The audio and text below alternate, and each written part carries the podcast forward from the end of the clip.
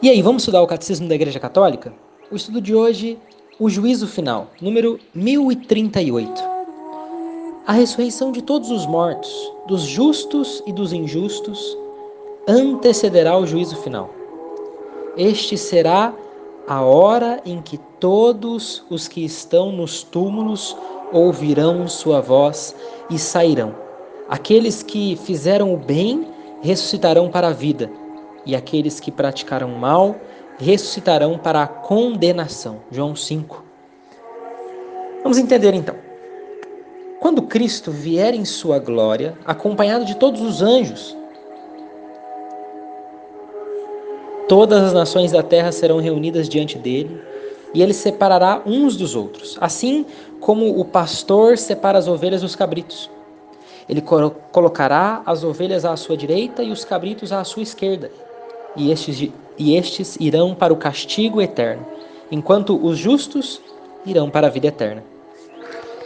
Diante de Cristo, que é verdade, que é a verdade, será definitivamente desvendada a verdade sobre a relação de cada homem com Deus. Veja a profundidade disso, nós vemos em João 12, 48. O juízo final há de se revelar até as últimas consequências.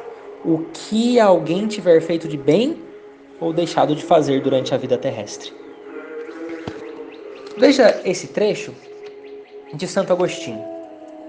Todo mal que os maus praticam é registrado sem que o saibam. No dia em que chegará, o nosso Deus não se calará. Se voltará para os maus e lhes dirá: Eu havia colocado na terra meus pobrezinhos para vós. Eu, seu chefe, reinava no céu à direita do meu Pai, mas na terra meus membros passam fome. Se tivesseis dado aos meus membros vosso dom, teria chegado até a cabeça.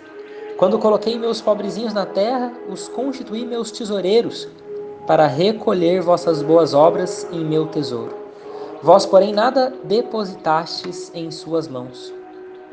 Razão porque nada possuís junto de mim.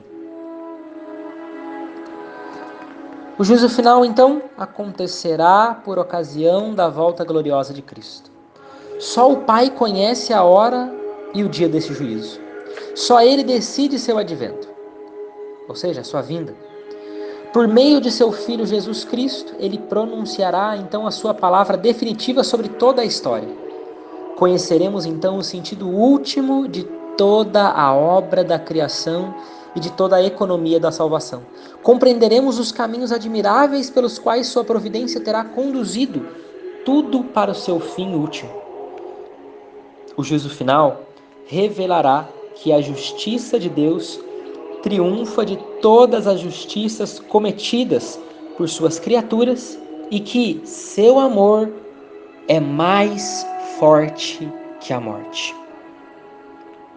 A mensagem do juízo final para nós precisa ser e é apelo à conversão, enquanto Deus dá a cada um de nós o momento favorável, o dia da salvação, esse tempo de graça e misericórdia, que nós podemos ver em 2 Coríntios 6, 2.